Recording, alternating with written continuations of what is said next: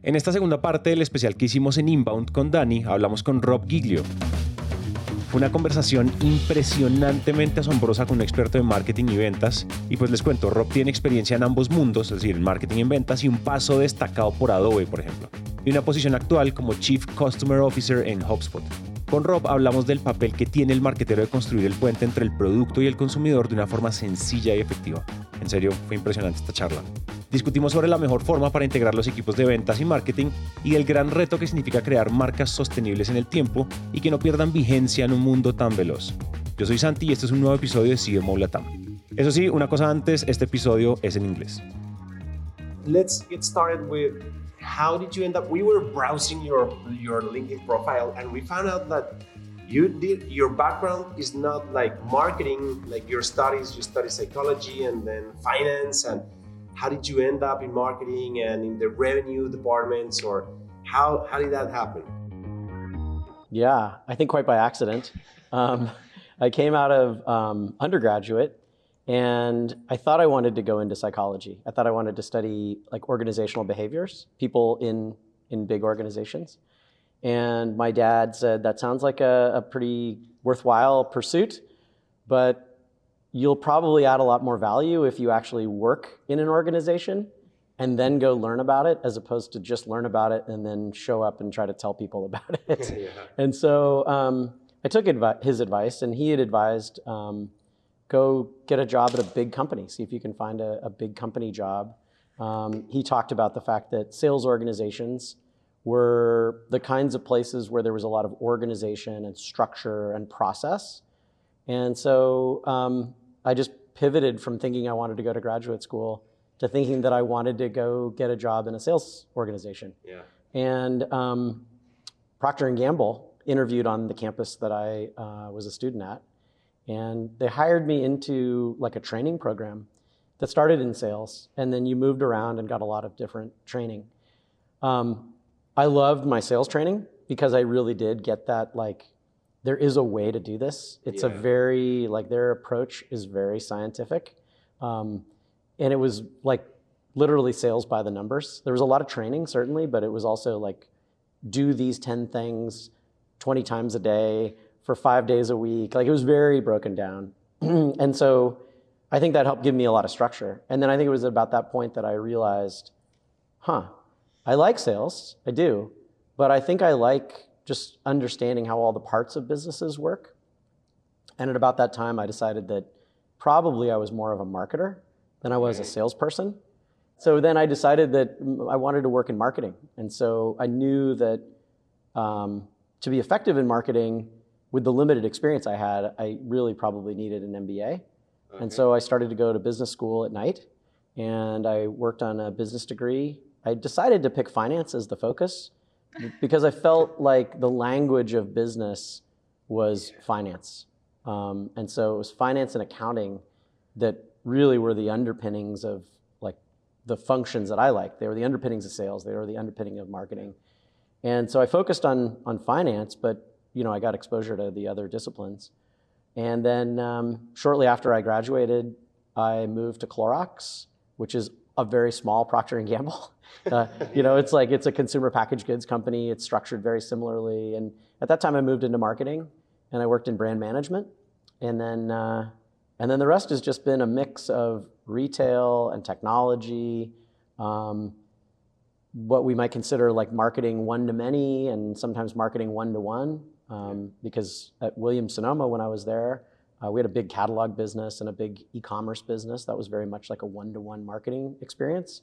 Mm-hmm. Um, and it's just I don't know. I could give you the whole yeah, long yeah. track, but I guess I always was focused on end users. I was always interested in end users, and I was always interested in what made people tick, and in particular, what made them think about why they want to buy things and how they'd want to buy things, and um, I guess you could say that like HubSpot now where I work is like the way all those things came together yeah. for my career. Like it's the mix of all those things. And you know, there is I have a quick uh, comment on the finance part that you said. Like, you know, the underpinnings of every area, they all converge on finance.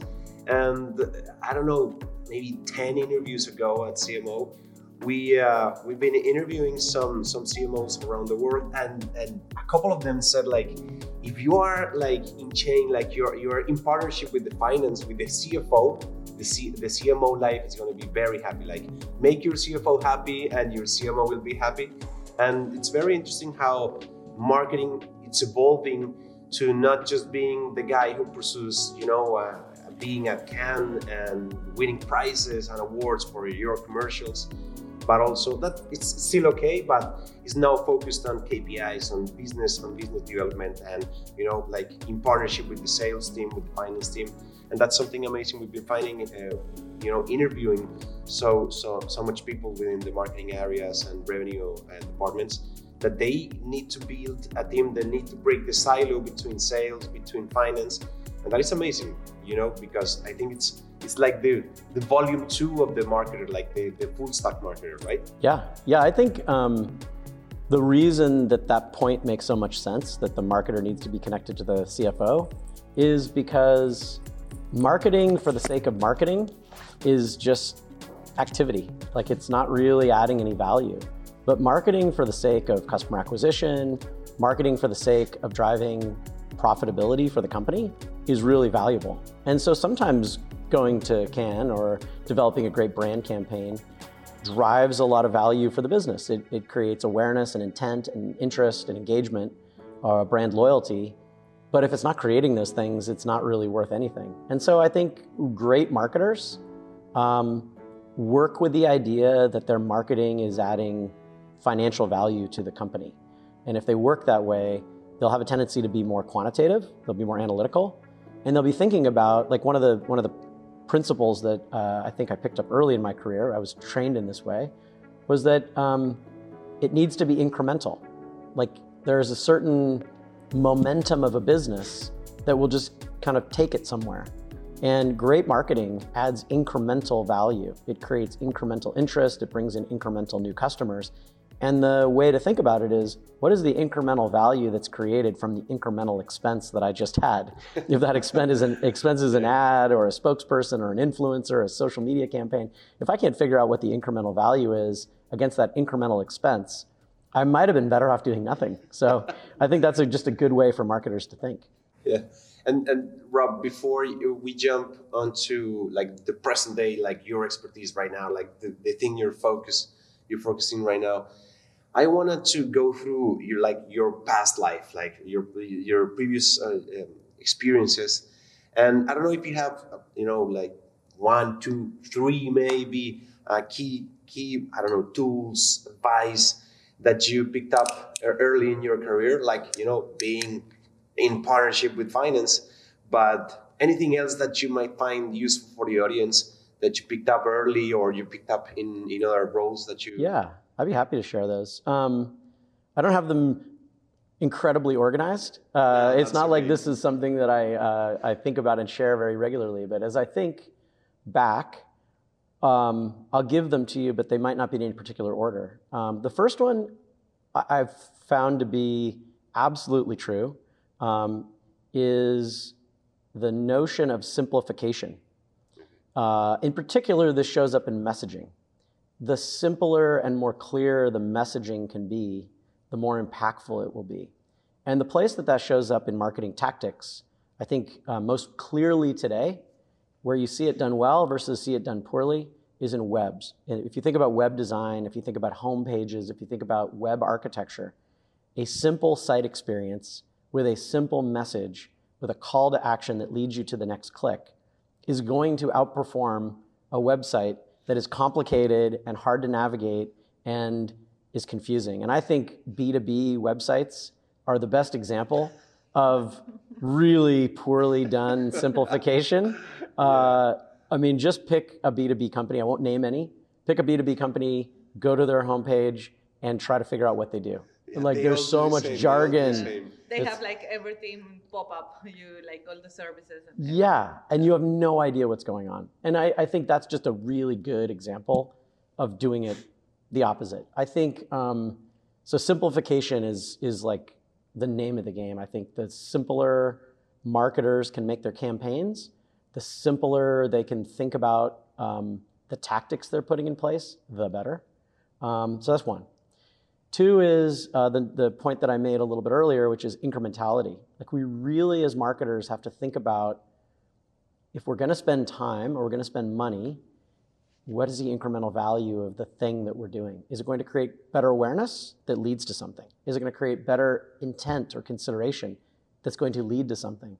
Is it going to engage a current buyer or current user in a way that creates something that wouldn't have already been there? We can't just keep bombarding people with information that doesn't create any incremental value because it's confusing and it's just costly and non-value added. So incrementality mindset, is, I think, is a very um, good one. And related to that, uh, for the marketer, we have to think about doing analysis that is based on two things. One of them is trend, and the other one is exception. And so, as marketers, we should look at what is the trend of our business. Like, what is the trend of revenue, or what is the trend of sales, or what is the trend of market share? And then, where is the exception? Where do we see a bend in the curve where something is either better or worse? And what got us there? And I think if you use exception and trend as two principles for doing analysis and planning and forecasting, and then you think about incrementality, you'll get to a much better place. So those two. The other one is I always think about this framework, which is the product customer bridge. And that might sound kind of weird, but I always think about like a, a river. And on one side of the river is the product, and it has certain benefits and certain features, and it has a value proposition. And on the other side of the river is a customer for that product. And the customer can't get on the other side of the river, maybe because they don't know about it. And this is the job of the marketer. The marketer is building the bridge between the product and the customer. And they're trying to build that bridge in a way that is the most relevant possible for that customer in the simplest way possible, in the fastest way possible. And so I, I like that framework because I always then think about like the messaging bridge and the positioning bridge and the marketing tactics bridge. How do I draw the product to the customer? And to do that, I need to know how do our customers think about our product? and what is the value that the product is adding to them. And so I think those three are my like go-tos. There's probably a million more that people have shared with me over the years that I'm forgetting, but I, I really um, I like simplification, I like incrementality, and I like using that bridge framework. Those are my three. Following up on that and the, on the bridge analogy, we um, when you work like you your your daily your daily work is working with the clients at HubSpot, you know, Yeah. big and small and you know, all sorts of clients. And you have like, or this is my assumption, you have like a lot of, I don't know, like a robust universe of clients you work with and you can watch them, analyze them. Do you see uh, what, are, what what can you say are the main the main like the main mistakes, the main pitfalls they fall with uh, when when they are trying to cross the, the river? Yeah, trying to narrow the, the river. You see you see a lot of people doing you know on the service hub on the marketing hub on the sales hub like you can watch them like in the big picture and you can say like you know they always repeat this pattern they always you know fall to this or yeah. you know, have Yeah, the pitfalls, the known pitfalls. Well, I think one known pitfall is oftentimes, and I think HubSpot does a very good job of, of helping our customers with this, but I think oftentimes businesses in general lose track of their data. They don't have a good handle on their data. Um, and if you don't have a good handle on your data, you can't do that trend and exception reporting that I talked about. you can't figure out what's incremental versus what's a, what's a trend. Um, and so data is critical. And I think if you think about a CRM, whether it's HubSpot CRM or anybody else's, you have to keep the data clean and you have to keep it you have to keep it very usable and very accessible for your users. So the first pitfall is not putting enough energy into the data. That's part one. Part two is then not using the data effectively. There are so many insights in our data that if we don't spend the time to do some analysis on them, we don't build reports that are usable and helpful, we kind of miss the point. And, we, and what we often do is we just analyze one campaign at a time. We just say, hey, how did that fall campaign do for my business? Well, the fall campaign by itself might have looked like it was bad, but the fall campaign in the context of the multiple points of messaging longitudinally for customers might have been okay. It might have been it might have been good. It, maybe it wasn't great because it didn't by itself drive the incrementality, but as a piece of a bigger puzzle, it might have been helpful. So I think number one is data, having it, keeping it clean, using it, using it to do like real analysis, like business opportunity analysis, as opposed to just like, here's a report that tells you how many I sold last week. Um, and then I think the last one is the point that I made before, which is simplification. Too many messages, too many like confusing words trying to describe my business because I want it to sound cool. And I think if a marketer isn't well trained, maybe their boss didn't work in marketing. Maybe their boss, you know, only, you know, worked for a little while in marketing and, and they're and they're trying to look around at the world and take cues from other brands and other places about what they should do. And so then they do a lot of copying. They just copy. And I think that's a lot of the, the B2B homepage problem that we talked about is you know, I'm a, I'm a marketer who's going to build a homepage. I go look at my 10 competitors and I do what they do. Yeah. And that's just a horrible idea in most cases. like we don't know that they're doing it any better. And so, yeah. you know, maybe cast a wider net. Think about brands that have a long history of doing great marketing and maybe look at what they're doing. Um, I think Apple is a good example. Apple keeps it very simple. They keep it very, very clean. I think Amazon is another good example on the other extreme. They don't have the same cleanliness of design, but they have the same simplicity of messaging. Their calls to action are like hard hitting, like they're very specific. And so I think that's smart. I think some of the car manufacturers are really good. I think BMW has a history of doing great, great marketing and it's very simple. They've kept the same tagline for a long, long time. They've kept the same imagery and sort of positioning for a long, long time because it works and they keep testing it. Consumer packaged goods is another great example. When you look at um, you know, brands all around the world, Coca-Cola is a good example. They keep it simple. It's pretty targeted. They continue to reinforce the same message. And I think and the, the copywriting on the packaging, they are like the the OGs of optimizing copywriting. Like you Boom. have the you know the two by two, the ten by ten um, to have a compelling message for them to pick you on a, huge aisle where there's a lot of competitors.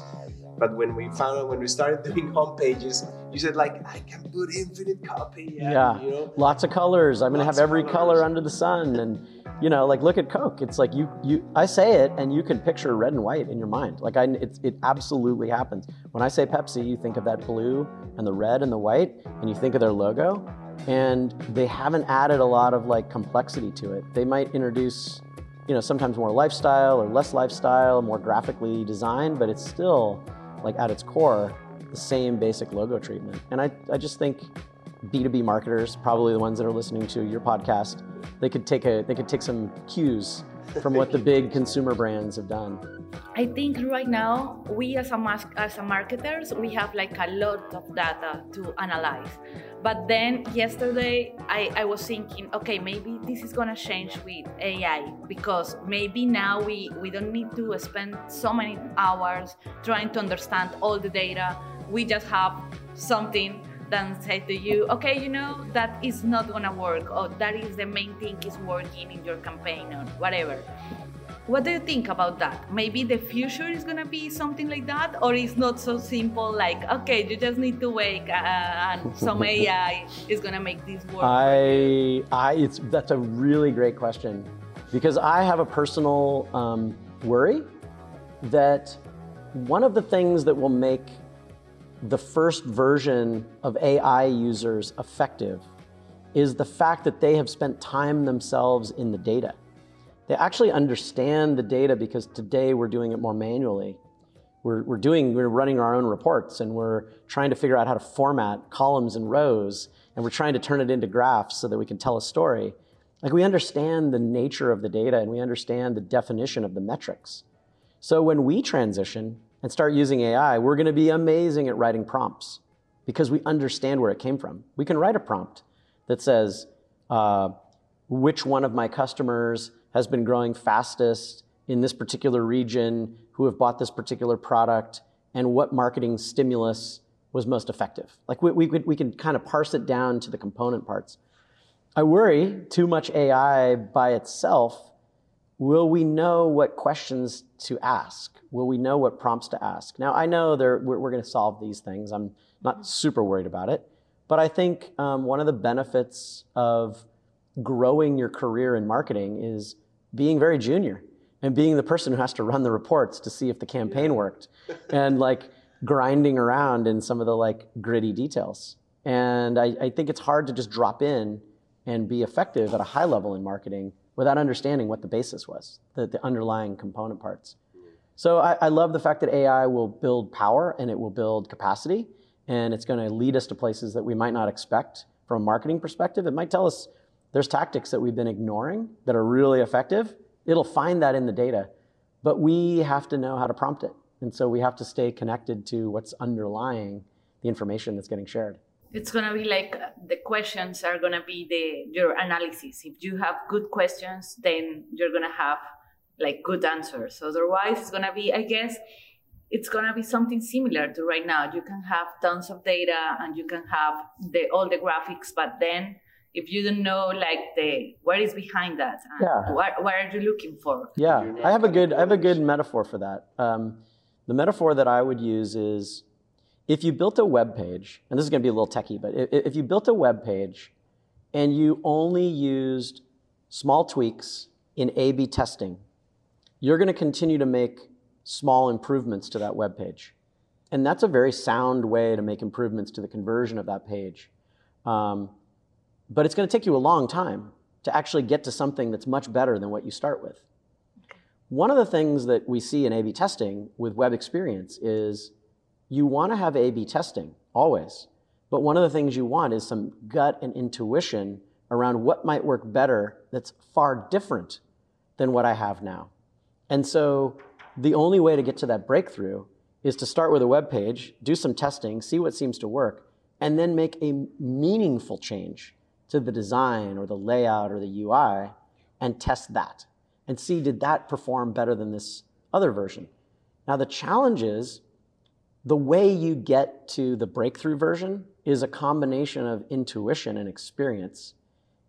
You can learn that with generative AI, but it takes a little while. Yeah. And so, how will you get to the breakthrough if you just rely on incremental changes? So, uh, hopefully that makes sense. Like, It makes sense. it makes sense in my brain. So, hopefully it makes And- sense and here on the podcast. You're not, you're not cutting corners. Like you, you, if you learn the whole part, and if you started like very junior, you know, setting up rows and columns, uh, you're not cutting corners, or at least you're not just your your curve using AI will be very steep because you already have this knowledge of, you know, grinding the data, cleaning the data, analyzing the data, A/B testing, you know, watching the incremental and also the exception, the trends and the exceptions.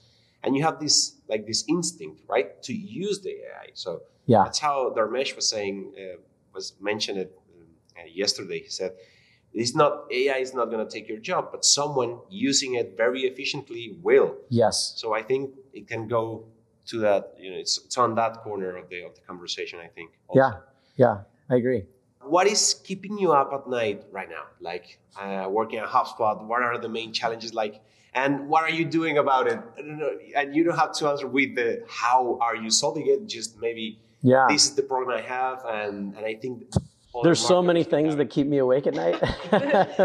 This is the moment. this is the moment to like, this is my therapy. the therapy. therapy moment yeah. Thank you for the therapy. Um, well, maybe what I'll do is I'll boil it down to the thing that I think is holding uh, everybody back. Um, we're saturating the world with messaging and content and calls to action, and it gets a little overwhelming for customers and consumers. It's there's a lot. Like we are in um, we're in marketing stimulus overload, and it's because there are more channels than there have ever been, and there are faster and easier ways to create content and messages and campaigns than there have ever been. And I worry a little bit that we will get to a place where we're just droning on and it's not as impactful as we all want it to be. And that it becomes hard to create a sustainable brand, a brand that like stands the test of time um, in this very cluttered environment. And I think there's a lot of brands that come up through social media and through influencers that last a very short period of time. And maybe that's the uh, maybe that's the lifespan of brands. Maybe that's what the new future is. But I kind of worry that that maybe isn't the case. Maybe we're just sort of churning. Like what we don't realize is we're just sort of spinning our wheels and we're not creating the kind of like value for the consumer and value for the enterprise that we could. And so what keeps me awake at night is like how do we keep our messages and our product development and our product experience as clean and as simple and as easy to understand as possible so that the right customers find the right products and can build great loyalty. I worry about that. How's that for existential? I would love to go. You know, that's. Y esto es todo por el episodio de hoy, pero como no queremos que la conversación se quede hasta acá, podemos continuarla en LinkedIn, con Dani, que la encuentran como Daniela Arias Daza, y conmigo, que me encuentran como Santiago Cortés Calle. Y bueno, este episodio fue posible gracias al equipo de Naranja Media. La producción de este episodio estuvo a cargo de Nicolás Pava, el booking por Catherine Sánchez y el diseño de sonido a cargo de Alejandro Rincón. Yo soy Santi y nos vemos pronto.